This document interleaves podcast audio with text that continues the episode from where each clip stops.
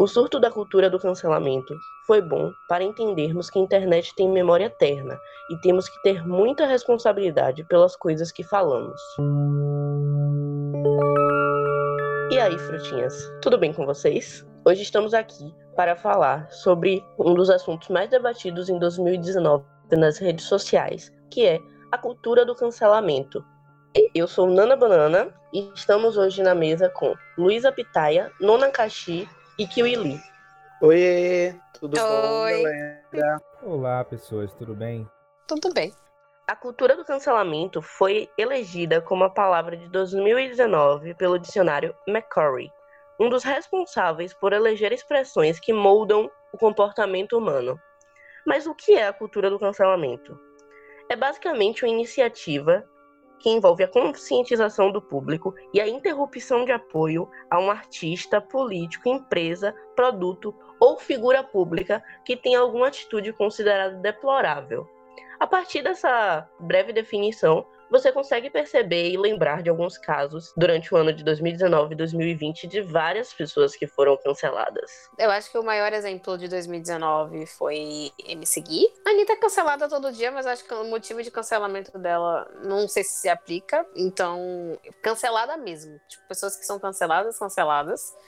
Eu acho que como MC Biel, que sei nem Justin Bieber. Ah, Justin é um motivo de cancelamento, eu acho válido. Que eu não, a gente não consegue passar pano para certas pessoas. Mas eu acho que eu consigo citar mais entre 2018 para 2019 do que de 2019 para 2020, porque o ano foi o período eleitoral, né? Então a gente cancelou muitas pessoas. Teve um grande cancelamento de pessoas, de figuras públicas que a gente não esperava, ou que esperava tivesse um posicionamento ideológico semelhante ou diferente ao nosso. Enfim, eu acho que foi um período que a gente teve muito. 2018 foi ano de Copa também, teve muito cancelamento nesse período, como de, de, quando ele foi extremamente racista, as pessoas buscaram muitas coisas sobre ele. É isso. Que eu me lembro agora, assim, esses são os exemplos. É isso. Eu acho que aconteceu durante o período de 2018 muito cancelamento por motivos ideológicos, mas principalmente porque essas pessoas eram pessoas que a gente não esperava que tivessem certos posicionamentos e certas atitudes. Não é nem só o posicionamento ideológico, mas atitudes em referência a esse posicionamento. Certas, certos comentários, certas atitudes dessas pessoas, é, até pela própria influência que essa pessoa tinha, não era esperado que ela fosse agir daquela forma. É, eu acho que a galera também, o, o, o brilho maior de 2018 com o cancelamento é, como vocês disseram, a polarização que a gente tomou pelos posicionamentos ideológicos, mas também o fraco estágio que a gente estava de paciência com o outro. Qualquer opinião que fosse oposta à nossa, e acho que isso só veio piorando de 2018 para cá, é, é radicalmente execrado. É tipo, não, não quero ouvir, você está definitivamente cancelado. Ou você está, você vai passar esse tempo no isolamento. É, a Nathalie Neri traz no, no vídeo dela sobre a cultura do cancelamento um comentário muito interessante para ser aplicado a essa sua fala, porque é basicamente uma impressão que as pessoas têm da sua própria bolha. Basicamente assim, a gente está incluso na nossa própria bolha, e aí dentro dessa bolha a gente acha que todo mundo tem. A gente acha não, a gente acaba percebendo que todo mundo tem uma opinião hegemônica. E aí, quando a gente vê, vê pessoas que não têm essa opinião e não têm essa percepção de mundo, a gente não consegue parar para refletir que talvez essa pessoa ou não teve acesso aos mesmos, aos mesmos conteúdos que a gente consome, ou realmente tem só opiniões divergentes, mas a gente acha que essas pessoas não se desconstruíram o suficiente e por a gente se considerar super desconstruído, a gente acaba meio que excluindo essas pessoas e não tendo a paciência de tentar argumentar e explicar ela, a elas o, o, o nosso ponto de vista e por que talvez o delas esteja errado ou precipitado. Claro que também há muito uma questão de não conseguir respeitar as diferenças. E às vezes é realmente difícil respeitar as diferenças, porque, porra, às vezes essas diferenças são muito discrepantes. Mas acho que o que acontece é essa, essa questão de, de não conseguir perceber que nem todo mundo tá dentro da nossa própria bolha e que nem todo mundo pensa que nem a gente. Eu acho que eu concordo com o que você falou e eu acho principalmente que essas a gente tem uma tendência maior a ser intolerante a partir do momento que a gente vê que de não conseguir se perguntar se essa pessoa ela realmente não se desconstruiu, porque pra gente que tem é muito fácil pensar. Poxa, mas tem tá em qualquer lugar, mas às vezes a gente esquece que nem todo mundo é, tem, ainda se, se, se desconstruiu o suficiente para pensar que a forma como foi criado, a forma como uh, os familiares pensam é errado e a partir de que momento eu posso me desconstruir? Ninguém se desconstrói sozinho. Alguém sempre, ou alguém, ou alguém sempre instruem essa, essa pessoa a procurar o conhecimento. Eu acho que enquanto ela estiver sozinha, ela jamais vai se desconstruir. Eu acho que esse é o ponto que eu sempre fico balançando no momento de cancelar ou não uma pessoa. E quem sou eu para cancelar uma pessoa, né? Tipo, nossa. Eu acho que é uma responsabilidade muito grande que a gente tem para dizer que vai cancelar alguém. É um termo, eu acho que, sei lá, eu não sei de ser cancelada. Se, não sei, gente, é muito esquisito isso, né? Muito louco. É isso. Eu acho que o cancelamento, ela surge hoje como um, um, uma coisa muito mais supérflua, de certa forma. Claro que tem gente que realmente foi cancelado porque mereceu e porque fez coisas que realmente merecia que esse cancelamento, mas eu acho que hoje a gente acaba dando atenção a detalhes muito menores, sabe? Claro que quando você tá na internet, você precisa ter responsabilidade sobre o que você fala e principalmente ter a consciência de que, tipo, você é uma, uma figura pública, uma figura que inspira, uma figura que representa todo o público, mas às vezes você tem opiniões próprias. E muitas das vezes suas opiniões próprias acabam não sendo respeitadas e por isso você é cancelado. Mas eu vejo isso acontecendo muito mais com pessoas que têm um poder de influência menor, no sentido de tipo, são pessoas que apesar de ter um grande poder de influência, ainda não são potências. Vou dar um exemplo de marcas. É, a gente já descobriu diversas marcas que, por exemplo, faziam trabalho escravo, utilizavam da mão de obra escrava, ou cantores e atores que batiam em suas mulheres. E é muito mais difícil cancelar um, um, nível de influência maior, quem é mais conhecido e mais reconhecido, como marcas e atores, atrizes e cantores de maior potência, do que necessariamente esses influenciadores menores. E eu acho que por isso a gente acabou meio que superficializando esse conceito. Porque aí é muito fácil a gente chegar lá e cancelar, mas é muito mais difícil, por exemplo, a gente cancelar Johnny Depp. Eu acho que usando disso, não é que seja mais fácil ou mais difícil. Assim, pelo menos é, de uma forma geral, de um panorama maior, influenciadores eles estão muito mais próximos da nossa realidade do que essas pessoas. Então é como se a gente estivesse cancelando um amigo nosso. Vou, vou usar grosso termo assim. É como se a gente estivesse cancelando uma pessoa próxima. Porque a internet aproxima as pessoas. A gente tem essa tendência natural a sentir uma certa proximidade com as pessoas que a gente segue. Então, se essa pessoa falhou com o nosso é, a, a, nossa ideologia, a gente vai cancelar ela. Ela pode ter 100, ela pode ter 10 mil, 20 mil, milhão de seguidores. É, ela ainda é mais palpável do que um ator, atriz, cantor, cantora, enfim. A gente consegue atingir muito mais grande influenciador ou médio influenciador. Na maioria das vezes a gente cancela médios porque são os médios que ainda não perceberam como eles devem falar e o que, que eles devem falar ou que não devem. Tipo, eles precisam. Ah, eles ainda não entenderam o ponto de vista de eu preciso manter um equilíbrio entre o meu trabalho e a minha vida. O que eu penso e o que o meu trabalho quer que eu pense.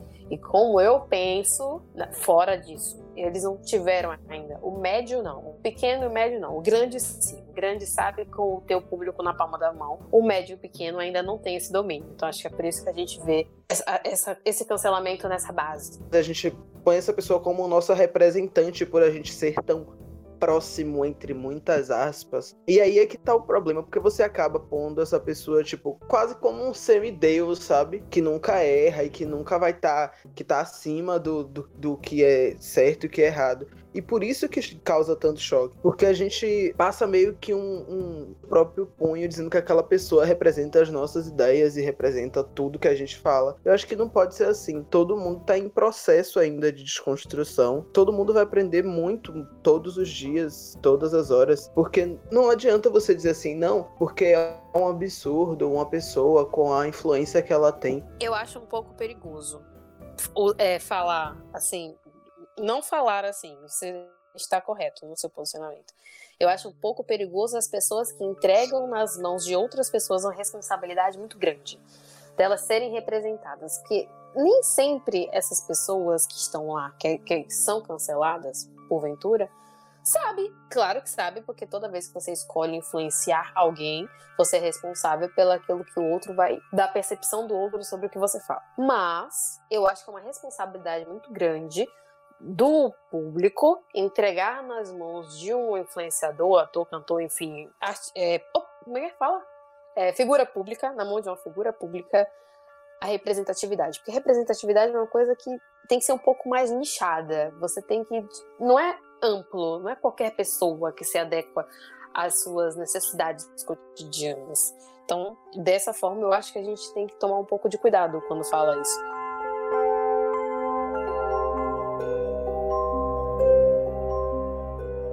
Uma coisa que eu tava lendo sobre essa questão de representatividade dentro desse tema é basicamente uma questão de. Vou dar um exemplo bem nichado, que é, por exemplo, a, o público negro. Houve muito tempo uma questão de calar o povo negro. E hoje, quando um influenciador negro consegue atingir um, um, espaço em um local onde ele pode ser ouvido, é claro que ele vai se tornar uma representação para as outras pessoas que não conseguiram atingir ainda esse pico de voz, sabe? Então, querendo ou não, eu entendo essa questão de se enxergar no outro, porque é meio que uma inspiração mas não uma inspiração, é tipo, porra, essa pessoa tá falando tudo que eu não pude falar, tudo que eu fui calado por muito tempo, essa pessoa consegue falar. E às vezes, acho que isso aconteceu com Djamila, não foi? Algum tempo atrás. Porque foi. foi. isso. Ela tinha vários livros, as pessoas viam ela como uma grande inspiração. Ela falava que deu voz ao povo negro, então, claro que as pessoas iam se sentir representadas por ela. E ela deu alguns vacilos, porque todo mundo dá alguns vacilos. E eu acho que o problema é esse, tipo, você precisa saber qual o nível de vacilo considerável para uma pessoa poder ser cancelada e é só um erro, sabe? Tipo, acho que tem essa questão de tipo as pessoas estarem considerando vacilos muito pequenos como coisas ah, tipo, vou cancelar essa pessoa porque ela não presta e desqualificando tudo que a pessoa já fez de bom, já falou de bom, todo o trabalho daquela pessoa. Isso lembra muito essa questão de que a cultura do cancelamento começa quando a gente usa adjetivos de elogios, que no caso vou, vou usar é, o seu mesmo exemplo de, Jamila Ribeiro, porque ela fala sobre assunto importante, ela mexe com a estrutura de várias pessoas, jovens, velhas, enfim, ela consegue atingir variados públicos e automaticamente todo mundo coloca ela num pedestal de fada sensata, perfeita sem defeitos, nunca errou. Eu acho que isso é muito muito, muito, muito perigoso. Porque ela não tá ali, ela não falou, não teve uma trajetória de vida para chegar àquele momento de abrir caminhos para pessoas negras terem voz e falar e explanar. E por um pensamento, uma fala completamente errada, que a gente não passa pano. Eu acho que passar pano é uma coisa importante, acho que cabe esse episódio também. A gente não tá passando pano para a Djamila, mas a gente não ignora a importância de Djamila no movimento. Eu acho que são coisas diferentes e que as pessoas, quando cancelam alguém, ignoram completamente todo o feito dessa pessoa. Eu acho que isso é completamente equivocado, porque a gente invalida estudo da pessoa. Eu acho que isso a gente não pode tirar de alguém, sabe? E em paralelo com você falando sobre Djamila, eu, eu consigo fazer uma questão muito grande na minha cabeça que é tipo, você invalida toda essa obra por um pequeno pedaço? Vale a pena a gente calar uma voz por uma questão, por um, por um momento pontual que todos estamos passíveis a passar? E aí me lembro, e aí eu me lembro de Luísa Mel, porque é outra que também volta e meia tem, tem algum, algum buzz em volta dela e ela é cancelada. Por N vezes eu me peguei pensando, tipo, putz, lá vem ela de novo. Ela, essa, essa pessoa merecia ter a sua voz caçada. Essa, essa, e já comentei isso no meu Twitter, inclusive. Essa pessoa precisa de uma assessoria de, de, de comunicação, porque o trabalho dela é muito bom, mas ela nunca fala uma coisa que preste quando é relacionado a determinadas coisas. Eu, enquanto pessoa de religião de matriz africana, invalido certos momentos da passagem dela, mas não desvalorizo o trabalho dela, que é de suma importância e que eu, enquanto pessoa, não tenho, não, não tenho estômago para fazer, que é. E nem tenho o poder que ela tem de influência, o poder de, de, de capital mesmo, poder financeiro que ela tem para fazer enquanto influenciador, mas mudo meu, meu, meu direcionamento para pessoas que possam ser mais palpáveis e que tenham. Que mesmo que ela faça ainda esse trabalho, eu acho que eu fiquei bem confuso aqui agora. Ainda que ela faça esse trabalho perfeito, eu tenho que separar a obra do autor. Eu acho que você não pode invalidar totalmente um discurso por coisas pontuais. Sobre essa questão que o Nona falou de separar a obra do autor, eu acho isso muito complicado, porque isso adentra exatamente num ponto que as pessoas justificam para passar pano, vou usar essa expressão apesar de eu não gostar muito dela, para algumas pessoas que fizeram merda durante a vida. Por exemplo, o próprio Johnny Depp, como já foi citado aqui, alguns músicos, aquele marido da Rihanna, é, muita gente fala isso para poder passar pano e não parar de ouvir ou acompanhar o trabalho deles, que é, ah, mas a gente tem que saber separar a pessoa do ator ou a pessoa do artista. E isso volta um pouco pro que eu falei. Eu acho que depende muito do nível de, de absurdo que a pessoa faz, sabe? Acho que depende muito do que ela fez e do quanto isso afeta quem ela é. Porque não, não para mim não vale a pena dizer, tipo, Johnny Depp bater na esposa não afeta quem ele é como ator. Claro que afeta. Continua sendo a mesma pessoa e é ele que vai receber dinheiro no final do mês. Então, eu acho que a gente precisa ter essa noção. E isso Nossa, já dentro do nosso próximo tópico. Que é o efeito manada, não é isso? Era o poder da influência, não? Não, amiga, a gente já falou do poder da influência. Ah, tá. Efeito mamada, é isso que eu ouvi? Não, meu Deus! É manada. Eu pensei que tinha sido só eu que tinha ouvido isso. Gente, não! Saindo do meu cancelamento apenas pra dizer, falar besteira. A pessoa saiu do cancelamento pra ser cancelada. Adorei.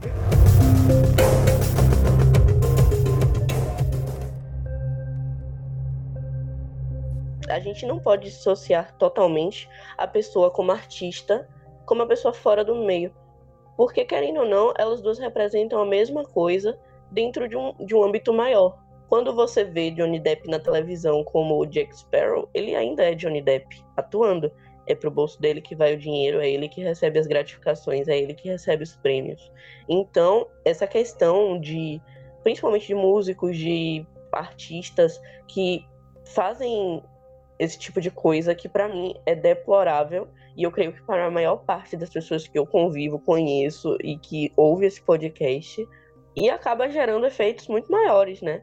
Que, querendo ou não, representa o impacto que isso gera e mostra que as suas atitudes têm resultados. Sim, a gente pode usar como exemplo o movimento Me Too em 2017, né? É um grande exemplo assim de efeito manada, porque mulheres se reuniram para falar exatamente de atitudes escrotas como esses atores, diretores, etc. do meio cinematográfico faziam nos bastidores, mas tipo, nossa, jamais vão acreditar em vocês porque eles são quem são. Mas eu acho que a partir do momento que você fala, você explana e você tem um batalhão de mulheres falando sobre isso, é impossível a gente ignorar. E eu acho que foi por isso que houve um grande cancelamento. A gente presta muito mais atenção. Eu, por exemplo, é, já tinha cancelado.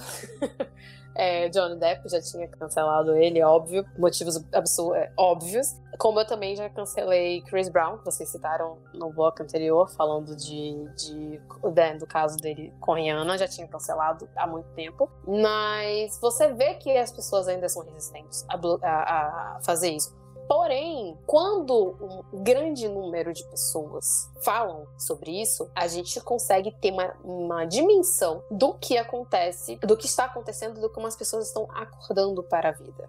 Porque onde você imaginaria que você cancelaria o Allen? Jamais, eu acho. Assim, parando para pensar, eu acho que jamais. Nunca, eu acho. Mas é, tem outras pessoas envolvidas que, que na história que você tem muito mais empatia, eu acho que a palavra é essa. E você fala, nossa, vou cancelar esse velho filho da puta sim. E é isso, passa despercebido. Eu não consigo assistir mais nenhuma produção feita por ele. Porque, para mim, ele é um lixo e o, tudo que ele produziu também foi.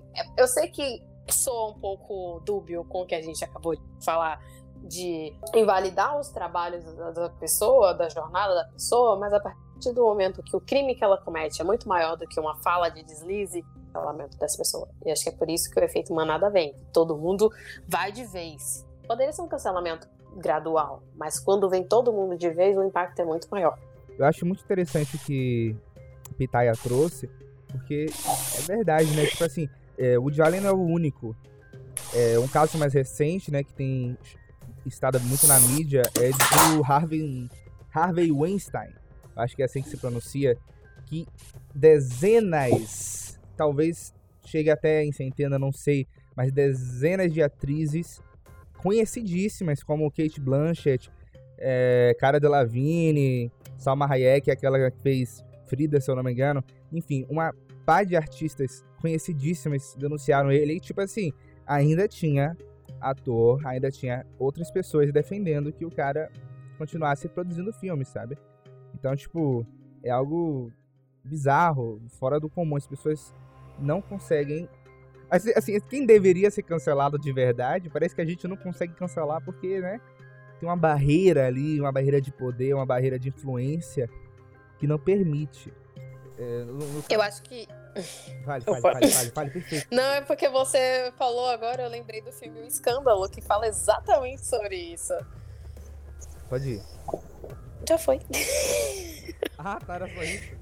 Não, é porque é, o filme O Escândalo fala exatamente sobre isso, da dificuldade que jornalistas tiveram de denunciar colegas jornalistas, porque eles tinham grande influência, tanto para a sociedade quanto no, no, no, próprio no próprio trabalho, na própria emissora, e que, tipo, se elas continuassem, a, é, quem perderiam seria ela. Claro que elas perdem mas o que o grande plot twist da situação foi justamente que uma a pega de, de, situação toda foi contra o movimento das mulheres a favor do cara. Que, tipo, imagina que não, ele tá me dando oportunidade, eu não vou ferrar com ele, sabe? Coisas um pouquinho bizarras que a gente vê no cotidiano, mas que foi um filme, assim, brilhante para você ver e falar, caraca, e entender um pouquinho também do movimento Me Too.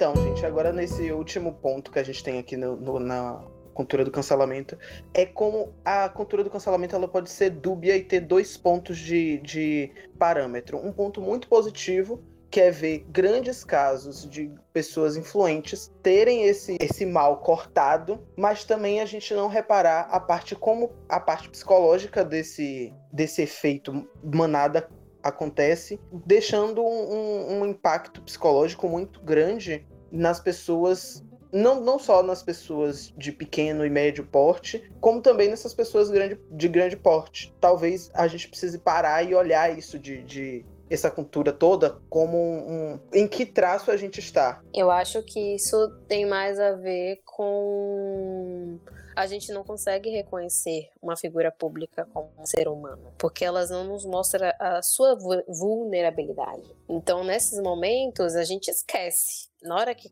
de cancelar é muito, muito, muito fácil. A pessoa errou, ela merece pagar. Nossa, cancela essa pessoa. Mas a gente acaba esquecendo que ela é um ser humano e que ela tem sentimentos. Ela tá suscetível a errar e aprender com seus erros. É, é claro, se eu preciso de terapia, você precisa de terapia, essa pessoa também vai precisar. Só que ela vai precisar em níveis estratosféricos porque ela está exposta a uma grande quantidade de pessoas que vão criticá-las a todo momento, a todo instante, sobre tudo que ela fizer, mesmo quando já tiver passado 10 anos do que aconteceu. As pessoas vão continuar criticando ela porque isso acontece. Sim, e eu acho que isso tem muito a ver também com o próprio poder que é imposto a nós como consumidores desse conteúdo. A gente se sente poderoso de poder julgar alguém. É quase aquele negócio de eu posso porque eu não vou fazer. E principalmente na internet, que todo mundo é anônimo. Então acaba gerando um efeito de uma coisa nessa pessoa é criticada e as outras pessoas vão arranjar várias coisas para criticar também. Às vezes aquela pessoa errou, mas por ela ser uma figura pública e a gente ter esse poder na nossa mão, e eu, eu falo, nossa, mas eu não tô falando só da gente aqui, nós quatro. Eu tô falando de, tipo, toda uma sociedade mesmo. A gente se sente no, no poder, na obrigação de fazer aquilo com aquela pessoa, porque, ah, ela errou, então ela tem que saber que ela errou. E sem, sem aquela questão de dar segunda chance, de a pessoa poder melhorar, poder mudar as pessoas têm muita dificuldade em entender que os outros mudam de opinião, que os outros evoluem, os outros se desconstroem, já que essa palavra foi muito usada hoje, né? E é isso. Eu acho que a gente pode usar um exemplo muito recente de cancelamento e por que, que a gente está tendo uma dificuldade para descancelar, que foi o caso do Rodrigo Branco que foi te, que teve falas extremamente racistas em uma live com a influenciadora Judy Paula. Porque você vê, você viu pela, você via, né, pela forma como ele falava que aquilo ali faz parte do cotidiano dele. Ele, claro, que conheceu, que errou, mas você não sentia sinceridade na fala. Porque às vezes a gente tem uma dificuldade grande de descancelar alguém, porque a gente analisa o histórico dessa pessoa. Claro que ninguém aqui é o mesmo e nem tem os mesmos pensamentos de 10 anos atrás. Mas se a gente pegar o histórico de algumas pessoas, a gente vê que elas não mudaram absolutamente nada em alguns anos. Ele mesmo, esse Rodrigo Branco, ele já teve falas extremamente homofóbicas, gordofóbicas em outras situações, que você vê que ele fala com uma naturalidade de quem realmente acredita naquilo que fala. Eu acho que vai ser uma pessoa que vai ser difícil de ser descancelada mas eu acho bom que ele entenda o porquê que ele foi cancelado e a partir de então ele fala, olha, eu estou disposto a mudar, eu reconheço que sim, só que eu acho que ele só vai fazer isso porque ele vai receber alguns processos, mas não por espontânea vontade, porque ele sabe que vai perder muito também, porque as pessoas, eu acho, né, pelo menos algumas dessas, elas só mudam ou fingem mudar, não sei quão sincero isso acontece, quando mexe no bolso. Então, vai ser uma situação que ele só vai conseguir mudar de fato, mesmo que ele tenha amigos influentes e que não concordem com o pensamento dele, mas ele só vai realmente mudar porque agora foi, levou um nível muito alto e que ele vai ser processado e vai perder dinheiro com isso. Então, acho que agora ele vai entender a importância de saber o que fala e para quem fala. É isso. Eu acho que cabe nessa análise uma questão muito básica de você ver quem é a pessoa e como ela era, sabe? Porque tem tudo isso, né? Não é só quem ela é agora e o que ela fez agora, porque às vezes é só um momento. Por exemplo, você deu o caso desse cara, é uma questão de análise. Tipo, ele é sempre assim, ele faz isso faz tempo. Ele falou é grave, porque tem isso também. Não importa se ele faz sempre ou só fez hoje. Se for grave, realmente cabe uma análise de tipo, essa pessoa realmente merece a minha atenção. Porque às vezes realmente uma fala desmoraliza a pessoa. Uma fala é realmente o, o suficiente para aquela pessoa ser cancelada da minha vida, pelo menos. Porque eu não quero estar perto de uma pessoa que é racista, por exemplo. A não ser que eu possa conversar com ela e falar: olha, você foi racista, não faz de novo, e ela entender que ela foi racista e não vai fazer de novo. Mas esses grandes influenciadores têm muito isso. Às vezes, é, uma fala descredibiliza eles totalmente, porque essa fala, essa fala doeu, e essa fala, por mais que não seja algo rotineiro, no caso desse cara era, mas por mais que não seja algo rotineiro, descredibiliza a pessoa, porque querendo ou não, ela fere quem assiste ela, quem acompanha. Sim, acho que a gente pode fazer um paralelo é, dele com aquele casal Tacielo, né? Que a gente hoje em dia olha para eles, eles já foram descancelados, mas eu não consigo olhar para eles e entender que eles são um casal bonitinho, fofinho. Eu vejo eles como um casal racista que o tempo inteiro reproduzem falas e gestos racistas o tempo inteiro. É, eu acho que, para mim, um grande exemplo de como a gente muda num, num período e que é um, um ótimo exemplo de, de mudança nesse caso, para mim, é o Felipe Neto. Eu acho que o Felipe Neto ele foi de zero, porque na época dele não tinha cancelamento, há, isso a gente tá falando de 10, 12 anos atrás, a gente não tinha cancelamento no YouTube, a gente não tinha cancelamento nas outras redes.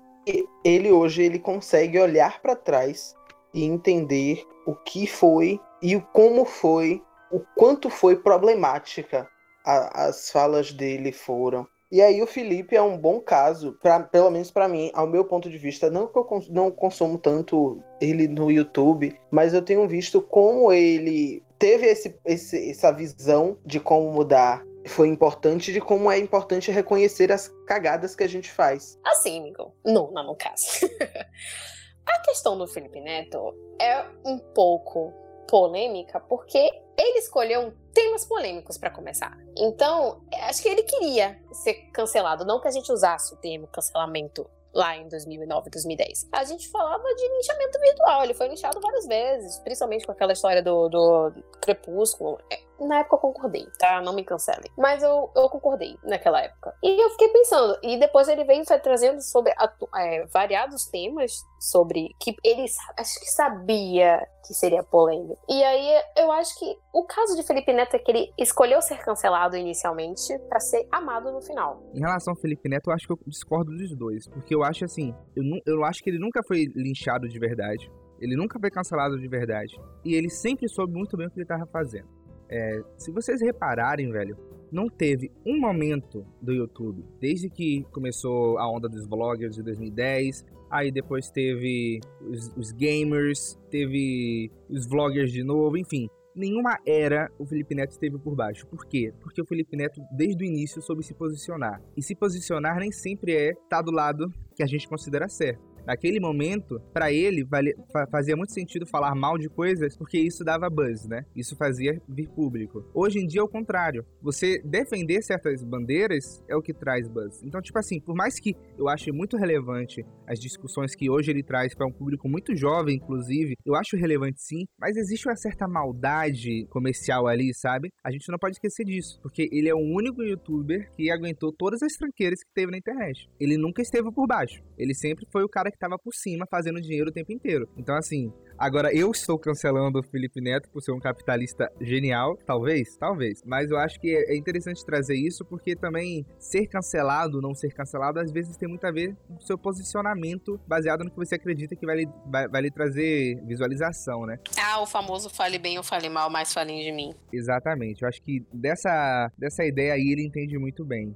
Então, tipo assim, ele não foi cancelado, mas ele sabia o que ele tava fazendo. Ele sabe muito que ele, ele sabe muito bem o que ele faz. Ele não é burro. Então, tipo assim, muito bom o que ele faz, mas a gente tem que ficar com o olho aberto sempre. Eles sabem que ovos pisa.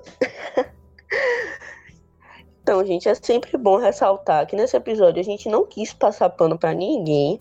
Eu não sei se em algum momento isso pareceu, mas é bom sempre dizer. A gente não quis passar pano para ninguém, a gente não quis é, amenizar as dores de ninguém. Mas. E a gente sabe que no, no episódio desse não dá para falar tudo sobre a cultura, do, a cultura do cancelamento. E é sempre bom ressaltar que essa cultura tem níveis, que depende muito do que a pessoa faz, porque às vezes ela realmente precisa, não é merece, ela precisa ser cancelada. Às vezes as coisas são imperdoáveis. E é isso, a gente não quis passar pano para ninguém. Eu espero que vocês entendam que esse é um assunto delicado e que a gente tentou trazer da melhor forma possível para tentar explicar mesmo como é que isso funciona nas camadas da sociedade e quais impactos psicológicos ela traz para quem sofre, para quem não sofre, para quem cancela e para quem não cancela. Então, é, realmente eu acredito que a gente não conseguiu passar pano para ninguém. Passar pano é engraçado porque parece que tá cada um com um paninho aqui e um rodo, né? Então, eu acredito que não. A gente conseguiu mostrar níveis diferentes de cancelamento, do mais leve ao mais grave, e como isso impactou a todos. Porque eu acho que é, é uma sociedade, isso é um assunto extremamente extenso, que a gente poderia passar horas, dias, meses falando sobre, porque ainda teria muito material. É isso. Então, gente, eu acho que com isso a gente já pode se encaminhar para o final do nosso episódio. Não esqueça de seguir a gente nas nossas redes sociais, o arroba podcastsdf. Não esqueça de seguir a gente no Twitter, que também é arroba podcastsdf. Se você quiser entrar em contato com a gente, a gente está lá disponível no e-mail, para quem usa e-mail ainda, no contato.podcastsdf.gmail.com. É, é um prazer sempre estar aqui. E eu vou finalizar com uma frase da Fabíola Nascimento, que diz mais ou menos assim: Ninguém é perfeito, tá todo mundo aprendendo e se desconstruindo. Aprendam a equilibrar as coisas, já que estamos todos em uma desordem. Eu acho que com isso já tá na hora da gente dizer tchau. Tchau. Até a próxima. Tchau.